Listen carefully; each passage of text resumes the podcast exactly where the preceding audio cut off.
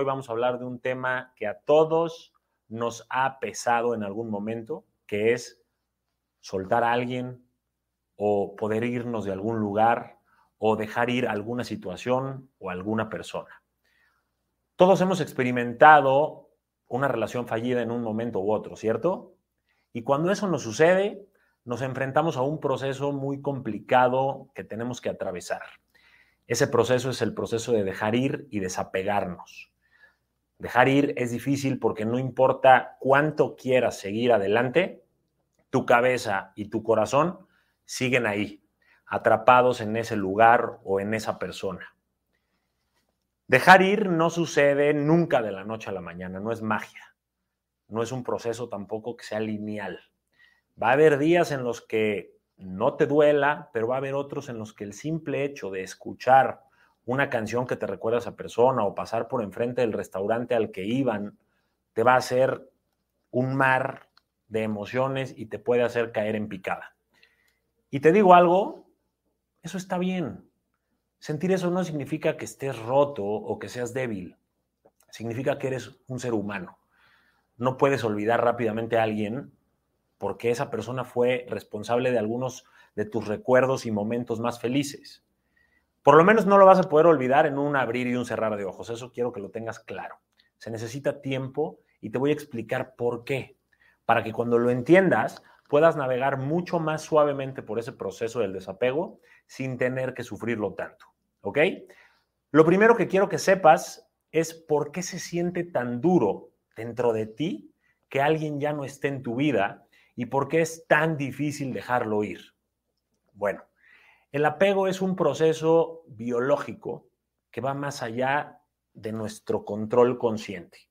Es algo que sucede de forma natural sin que nos demos mucho cuenta. Es un hábito que adquirimos primero por decisión, por convivencia y por emociones muy fuertes. Pero ninguna de esas tres cosas las hacemos de forma 100% consciente. Te lo explico más fácilmente. Cuando conoces a alguien, pues no sientes amor de inmediato, ¿cierto? Tal vez te gusta, tal vez te cae bien, tal vez sientes un momento dulce, pero no lo amas. No lo amas hasta que convives con esa persona de forma muy constante y empiezas a relacionar emociones muy fuertes y muy intensas con esa persona. O sea, empiezas a relacionarlo con ternura por sus detalles, con placer por el sexo que tienes o los besos o los abrazos, o lo relacionas con seguridad cuando te abre la puerta o te paga la cuenta o te protege. Lo relacionas con algo familiar cuando entra a tu círculo de amigos o a tu familia. Y así poco a poco, mediante la convivencia y esas emociones que te estoy hablando, que generan muchas moléculas de felicidad en tu cuerpo, es que concluyes que amas a esa persona. Cuando en realidad lo que amas es cómo te sientes con esa persona pero ahorita vamos a llegar a eso.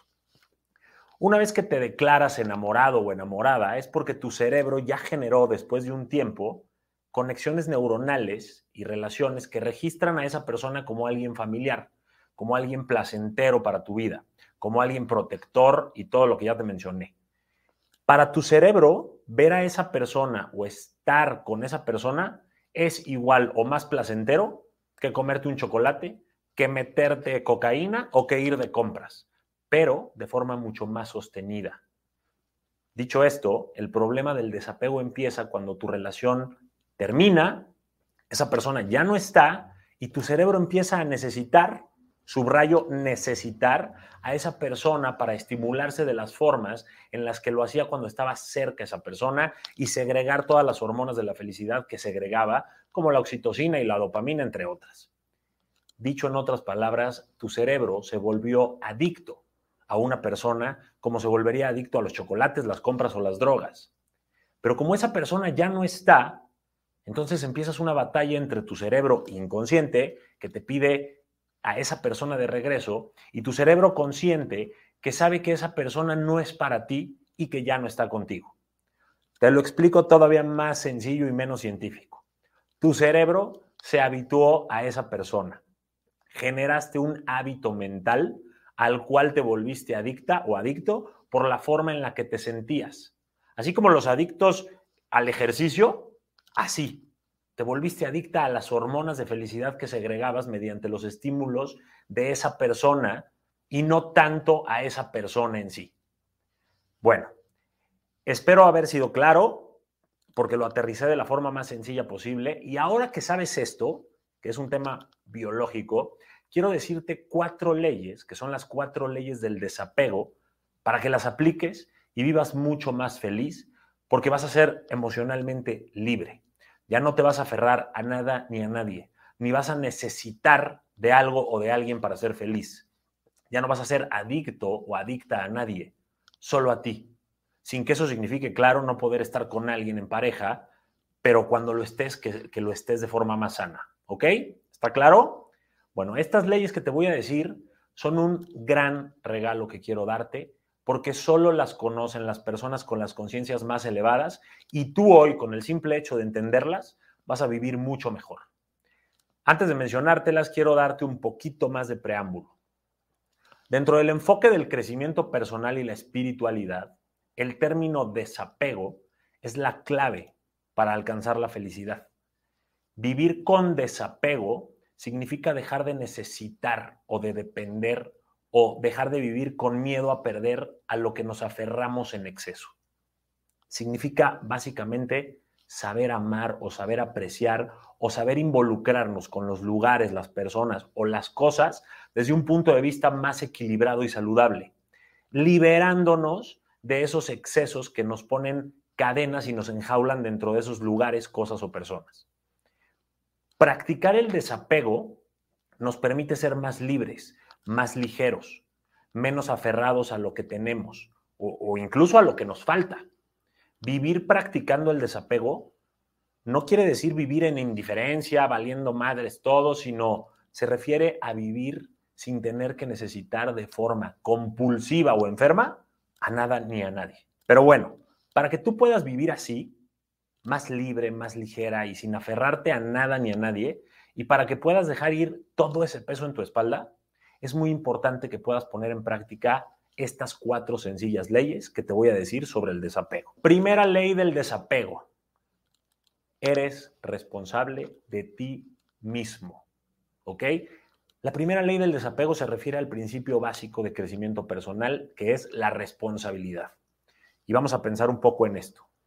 La realidad es que nadie va a retirar por nosotros cada piedrita o obstáculo que nos encontremos en nuestro camino nadie va a brincar los obstáculos por nosotros. Y mucho menos nadie va a respirar por nosotros ni se van a ofrecer a ser voluntarios para cargar nuestras penas o dolores. Cada uno de nosotros somos responsables de nuestra propia existencia y de nuestra propia felicidad. Y esto significa que debemos desapegarnos de las opiniones ajenas o de la necesidad de ser validados o de esperar la aprobación de los demás para seguir adelante con nuestras decisiones, con nuestros sueños, nuestros proyectos o nuestra vida en general. Somos personas libres y el objetivo de crear el destino que creemos conveniente para nosotros es solo nuestro y de nadie más. Nadie va a construir tu vida por ti. Nadie va a construir tu felicidad por ti. Tú eres la única persona responsable y no debes de necesitar a alguien más para eso. La palabra necesitar implica que sin esa cosa o sin ese lugar o sin esa persona no puedes ser feliz, que todo tu ser depende de ese objeto de apego y que tu vida dejaría de tener sentido si algo o alguien no existiera, si ese algo o alguien no existiera. Eso es necesitar. Necesitamos oxígeno, Necesitamos agua y comida para poder vivir. Eso sí lo necesitamos, pero a un ex no creo que tanto. ¿Ok? Apegarnos a algo o a alguien y necesitarlo es algo sumamente dañino para nuestra salud mental. Porque sea lo que sea que hoy queramos en nuestras vidas presentes, es muy probable que pueda desaparecer mañana en nuestras vidas futuras. Nada es permanente. Y cuando piensas lo contrario, lo único que te vas a generar es un gran sufrimiento. Repito, necesitar a algo o a alguien es pensar que si no lo tienes, tu vida va a estar perdida o que si lo pierdes, vas a ser una persona desafortunada o infeliz. Estas ideas son muy poco realistas, porque lo cierto es que nadie se muere por perder a algo o a alguien. Sin embargo, antes de darnos cuenta de esto y de ser conscientes de esto que les estoy diciendo, pues las personas y tú que me estás escuchando, pasamos por mucha ansiedad y tristeza al tratar con todas nuestras fuerzas de obtener eso que creemos necesitar. Es más, incluso cuando todavía lo tenemos, nos esforzamos al máximo por no perderlo. Y eso también nos genera ansiedad. En las relaciones de pareja se aprecia de manera clara esto que te digo. El romanticismo exagerado nos ha enseñado durante toda la vida que el amor implica sufrimiento, esfuerzo, sacrificio. ¿Cierto o falso? Incluso ha hecho que los celos se normalicen transmitiendo ideas estúpidas como si no me celas, no me amas, porque si no hay celos, no hay amor. Grábate esto. Desear te hace libre, pero necesitar te hace esclavo. Cuando tú crees necesitar a tu pareja, automáticamente no estás siendo una persona que ha elegido a otra en libertad y en abundancia, sino en base a una carencia personal. Y esto refleja que tienes miedo a la soledad o que tienes una autoestima bastante baja. Quizás piensas que es mejor tener a alguien más fuerte y más capaz que tú para protegerte, o simplemente que te has enganchado con esa persona porque tu vida es bastante aburrida o vacía y piensas que es lo único que te queda como para darle algo de sabor y color sea cual sea el motivo, la cuestión es que estás siendo un esclavo de tus propios vacíos mentales e inseguridades. No has decidido estar con esa persona porque te sume o porque te haga la vida más agradable que cuando estabas solo. La estás decidiendo porque crees que sin ella no tienes más mundo. Y eso está mal. La elegiste como quien elige a una prótesis para que algo que estaba incompleto se complete o como el que le pone un parche a una llanta desinflada. Sin embargo, todo lo contrario pasa cuando en vez de necesitar, deseas o prefieres estar con alguien. Cuando deseas pero no necesitas, haces una elección en base a tu proyecto de felicidad y bienestar personal. Quieres a esa persona porque tu vida con ella se potencializa, o porque tienen una visión parecida, o porque comparten intereses, y porque van a ser un equipo muy sólido hacia el resto de sus vidas y sus caminos. Cuando necesitas a alguien, lo que metes a la relación son inseguridades, miedo y desesperación. Pero cuando prefieres a alguien o deseas a alguien, estás en paz, disfrutando del presente que compartes con esa persona. Cuando necesitas a una pareja, eres víctima de pensamientos como, me voy a quedar a vestir santos, nadie me quiere, no tengo suerte en el amor, hay algo malo en mí, pero cuando prefieres a una pareja, haces una decisión y una elección de forma libre, sin nada que te presione o te influya. Cuando decides amar en libertad y por fin librarte de todas esas cadenas, jaulas y fantasmas que te guiaban de forma errónea, descubres una nueva forma de tener pareja. Y ese es el amor real, ese es el amor auténtico, no el amor neurótico, loco, impulsivo y visceral que nos cuentan las películas. Esas son solo fantasías románticas y más, más que amor provocan que la relación se vaya directo al fracaso. Cuando dejas de necesitar tener pareja y más aún una en particular, descubres que la sensación de celos ya no existe en tu vida. Porque simplemente ya no eres celoso, porque ya no tienes miedo de perder a algo o a alguien que solo deseas, pero no lo necesitas. Claro, ojo, que probablemente te va a doler si pierdes a esa persona. Es obvio pero ya no va a ser un mar de lágrimas y un sufrimiento interminable, porque ya vas a ser consciente de que tu felicidad no depende de tu pareja y que la vida va a seguir ofreciéndote oportunidades en caso de que esa persona ya no esté. Evidentemente, esto hace que la relación funcione mucho mejor que cuando existen celos y ayuda a que ambos sean mucho más fieles. Cuando ya no sientes necesidad, dejas de ser dependiente de tu pareja porque ya no piensas que necesitas a alguien mejor que tú, o más fuerte que tú, o más capaz que tú. Sabes que puedes arreglártelas tú en este mundo sin la necesidad de alguien que te rescate de tu propia vida y sin el amor de alguien específico. Puede gustarte alguien y puedes desear que esa persona te apoye y que te muestre sus gestos de amor y cariño. Pero si la pareja no existe en tu vida, vas a estar tranquila porque existen los amigos, la familia, el trabajo, los hobbies y muchas cosas más que puedes sumar a tu lista que son tuyas y solo tuyas. Irónicamente, cuando dejas de necesitar a tu pareja, Tu vida en pareja fluye mejor. Te vuelves más atractiva para las relaciones. Ya casi nada es un gran problema, aunque claro que es normal que existan adversidades y obstáculos. Pero es que ahora la solución a los problemas se hace en equipo. Ya no vas a discutir a ver quién tiene la razón solo por el ego de cada quien, porque ya no van a tener el ego tan grande como para que eso sea un tema que valga la pena pelear. Van a ver juntos hacia la misma dirección y van a desear compartir su vida juntos. Pero si no es así, porque desgraciadamente el amor no todo lo puede siempre, el mundo va a seguir su curso y van a poder hacer una vida cada quien completamente feliz en soltería o junto a otra pareja. Hoy quiero recordarte que no debes de poner en manos de los demás tu propia felicidad. Tu felicidad es tuya, no de tu pareja, no de tu familia, no de tu jefe, es tuya. Y si la pones en manos de otras personas, pues ya no va a ser tuya. No concibas la idea de que para ser feliz en esta vida es, es, importante y esencial encontrar una pareja que te ame. Tampoco tener siempre el reconocimiento de tu familia. La soledad a veces es la mejor compañía para construir nuestra autorrealización, para conquistar nuestro mundo. Si el termómetro de tu satisfacción y de tu felicidad está en lo que los demás te dicen o te aportan, no vas a conseguir más que decepción y sufrimiento porque pocas veces vas a lograr cubrir todas tus necesidades o tus expectativas. Cultiva tu propia felicidad, siéntete responsable, sea una persona madura y toma conciencia de tus decisiones y de sus consecuencias. Decide y elige por ti y no dejes que nunca, nunca tu bienestar dependa de opiniones o consejos ajenos. La segunda ley del desapego dice, vive el presente acepta y asume tu realidad. En esta vida nada es eterno, nada es permanente, todo fluye y todo cambia. Las personas desgraciadamente cometemos el error de estar casi siempre centradas en todo aquello que ocurrió en el pasado y que de algún modo se convierte ahora en una dura carga, en una muy pesada carga que afecta a nuestro presente.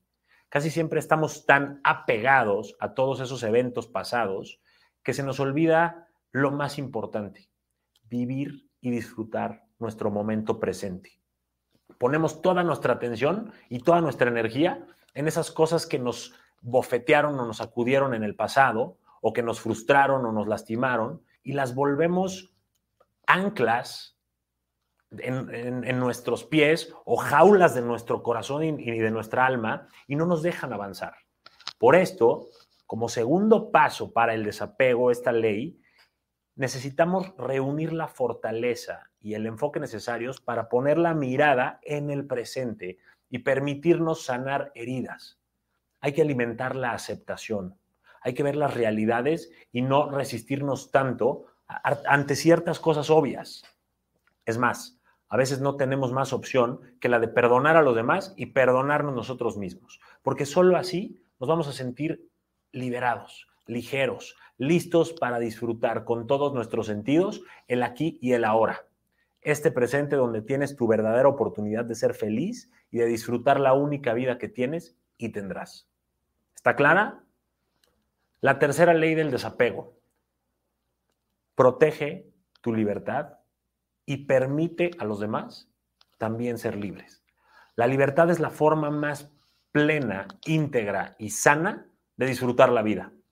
Y con esto no me refiero a cortar vínculos con todos los demás o a poner barreras y volverte una persona ermitaña, fría emocionalmente o súper independiente que no necesita de nadie. Todo lo contrario. Me refiero a amar, pero de forma más auténtica y respetuosa. Me refiero a saber dar y recibir, pero sin presión, sin necesidad, sin ansiedad o con, ese temor de, de ser abandonado. Me refiero a ser pareja o ser familia, pero sin dejar de ser persona.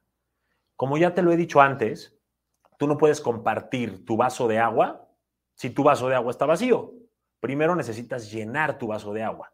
Y la mejor forma de llenarlo es siendo libre. Aún y con pareja, ¿eh?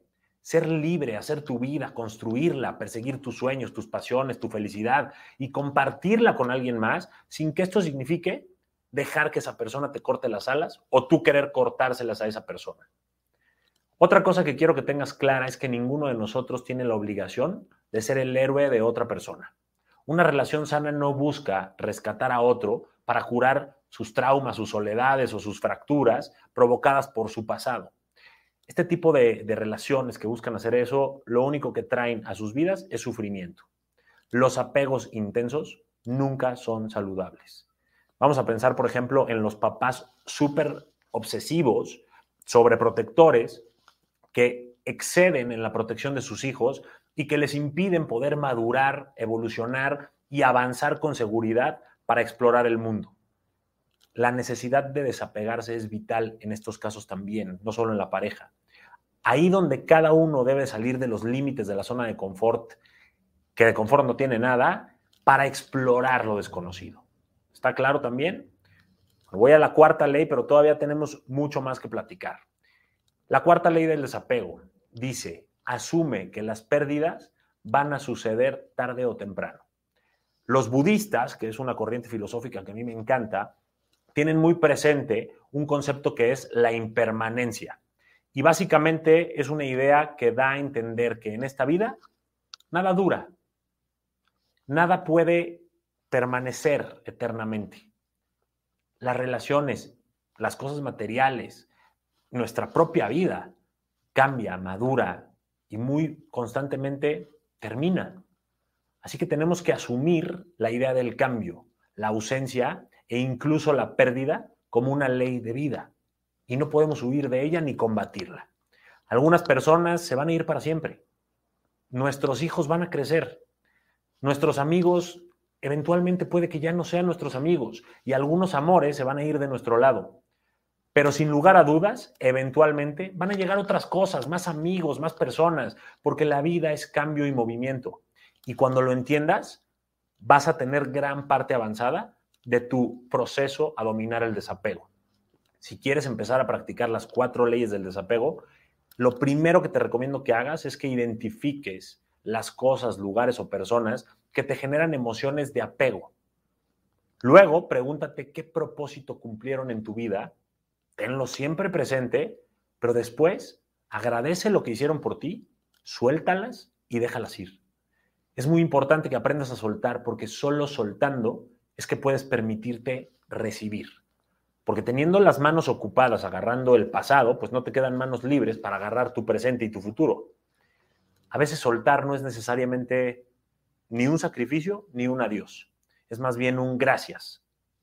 Es, es agradecer todo lo aprendido es dejar ir lo que ya no se puede mantener por sí mismo para permanecer más libre y evolucionar y recibir así todo lo nuevo que tenga que llegar a tu vida.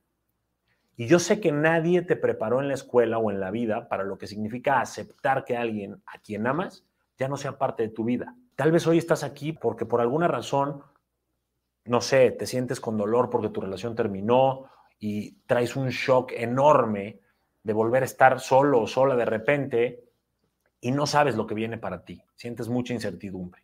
Bueno, te voy a decir que si estás recién, eh, si estás saliendo apenas de una relación, lo más común es que vivas tres etapas y tenlas muy presentes porque a lo mejor hoy no estás en una relación, pero puede que eventualmente termines una relación o tengas una pérdida o algo. Estas tres etapas son muy importantes que las entiendas porque si sabes qué son, vas a poder ser consciente de lo que sientes y lo que tienes que atravesar hacia tu sanación. La etapa número uno es el dolor. Y voy a ser honesto contigo. En las primeras semanas posteriores a una ruptura o una pérdida, esa persona que ya no está va a estar en todas partes. La vas a recordar con todo lo que hagas, todo el mundo te lo va a recordar, eh, incluso las canciones que escuches o las películas que veas, los lugares a los que fuiste a tomar café o el desayuno que te hiciste o el vestido que tanto te pones que le gustaba a esa persona y todas esas cositas que nadie más sabía, pero esa persona sí, te van a doler. Cuando eso pase, no niegues tus emociones, siéntelo todo, vívelo, conéctate con tus emociones, escúchate. Acurrúcate, grita en privado si quieres, llora con alguien, haz lo que tengas que hacer para dejar fluir tus emociones siempre que lo necesites. Deja que todo pase a través de ti y hazlo tan seguido como lo necesites. Háblale a tus mejores amigos, háblale a tu mamá por centésima vez, pero no trates de esconderlo. Admite y acepta esa pesadez y ese dolor que tienes, porque aceptarlo te da la oportunidad de reconocer lo que tienes y cambiarlo. Pero a pesar de todo, necesito que siempre recuerdes que no estás perdida, que el dolor que estás experimentando te está impulsando para que cambies y crezcas de maneras que a lo mejor hoy no puedes comprender, pero lo vas a comprender. Eso te lo puedo asegurar. Te lo prometo. Vas a sobrevivir a esto y a todo. Yo sé que duele y que es incómodo y que es frustrante, pero también es temporal y con el tiempo mejora. Vas a sobrevivir a esto y lo vas a superar sin importar lo pesado que se sienta en este momento. La etapa número dos es el aprendizaje. Por mucho que quieras convencerte de que esa persona y tú eran el uno para el otro, o que la relación fue buenísima, o que la vida simplemente se interpuso en su camino, debes entender que hubo una razón por la que terminaron. Y yo sé que de forma natural vas a tener la necesidad de culpar a alguien o algo por esto y vas a decir cosas como, es que si esa persona no se hubiera mudado, pues todavía estaremos juntos. O si yo hubiera sido un poco más divertido o divertida, o un poco más adorable, o un poco menos celosa, pues tal vez seguiría conmigo. Cualquiera que sea la historia que te estés contando para tratar de racionalizar esa ruptura, debes entender que las cosas no funcionaron porque simplemente ustedes no eran compatibles o porque simplemente no estuvieron dispuestos a hacer que las cosas funcionaran. Simplemente por eso. Y esto no significa que tu relación haya sido mala, ¿eh? Tampoco falsa o una pérdida de tiempo. Era lo que era y punto. Pero a veces las personas se encuentran en una etapa de sus vidas en las que no se pueden comprometer. A veces las personas no están dispuestas a cambiar ni, ni, ni mejorar por alguien, incluso por ti. O tú incluso no, tal vez no quisiste mejorar o cambiar tu futuro por esa persona. Y debes de entender que eso está bien, porque ambos tienen planes, sueños y cosas que aprender y necesitan aprenderlas solos a lo mejor. Y no puedes culparte o culpar a esa persona por no estar preparados por no, o por no ser más compatibles. Tal vez se quisieron, pero no pudieron apreciar todo lo que tenían para ofrecer. O es posible que tú tal vez estés listo o lista para dar mucho de ti, pero esa persona no lo está. Y si no está listo, pues no está listo y punto. Y sabes algo, probablemente tampoco tú estés lista. Porque te has puesto a pensar por qué te sientes atraída por alguien que no se compromete completamente contigo. Yo creo que hay una razón por la que estás tratando desesperadamente de hacer que esa persona te ame, pero ¿por qué crees que tu vida sería peor sin esa persona? ¿O por qué crees que mereces un amor a medias? ¿O por qué crees que no mereces compromiso? ¿Por qué quieres estar con alguien que no está seguro o segura de ti? Ahora, en esta etapa, es el momento de averiguarlo y eso, justo eso, puede ser un gran aprendizaje. Sea cual sea la razón por la que termine tu relación, siempre va a haber un aprendizaje. Y en esta segunda etapa la vas a ver y la vas a agradecer porque te va a hacer una mejor pareja para tus próximas relaciones, pero también te va a ayudar a filtrarlas mejor. Y eso es valiosísimo. La tercera etapa es la curación. El hecho de que tu relación no haya salido bien no significa que no valiera la pena o haya sido una pérdida de tiempo. Probar, vivir y experimentar nunca es una pérdida de tiempo, nunca es en vano. Creer en el amor nunca es en vano. Los recuerdos que hoy sientes demasiado pesados para llevarlos en tu espalda, algún día ya no van a tener ese peso o ese sabor amargo ya no te van a doler porque vas a entender que el tiempo que compartiste con esa persona fue un regalo. Vas a entender que esa relación estaba destinada a ser, pero simplemente no estaba destinada a durar. Vas a llegar a entender que a veces incluso las mejores historias de amor terminan. No importa que hayan durado tres meses, tres años o treinta años, en algún momento van a terminar también hay mucha belleza colateral en los finales. Cuando una relación termina, ambos regresan al mundo de la soltería sabiendo que han sido amados, que vivieron momentos increíbles, que sintieron de forma profunda, que arriesgaron y que ganaron durante el proceso. Y es posible que la persona ya no sea parte de tu presente, pero te regaló momentos y recuerdos inolvidables para toda tu vida. Así que a medida de que avances y vuelvas a juntar las piezas, te prometo que vas a comprender mejor quién eres, qué valoras, qué mereces, qué toleras y qué no puedes comprometer en una relación. Te vas a dar cuenta de que al final del día has ganado mucho más de lo que crees que has perdido. Actualmente estás pasando por una ruptura amorosa y te está costando mucho trabajo lograr desapego. ¿Te da miedo volver a amar porque no quieres que te vuelvan a lastimar? ¿Crees que encontrar una pareja como la que sueñas es imposible? ¿Ya has sufrido demasiadas decepciones amorosas y sientes que el amor no es para ti? Bueno, déjame decirte que hace mucho tiempo yo me encontraba en la misma situación que tú. Pasé por una ruptura amorosa que me afectó muchísimo me hundí en una profunda depresión silenciosa y veía la vida gris. Me costó mucho trabajo el desapego. Pero gracias a que aprendí todo lo que pude sobre conducta humana, sobre relaciones, psicología positiva, neurociencias, inteligencia emocional y otras cosas, pude salir de esa depresión, encontré las fórmulas y las claves y las respuestas para lograr mejores relaciones y hoy disfruto una vida que antes de verdad no me hubiera imaginado. Tengo relaciones mucho más sanas, me he vuelto mucho más atractivo para las demás y mi vida es mucho más plena.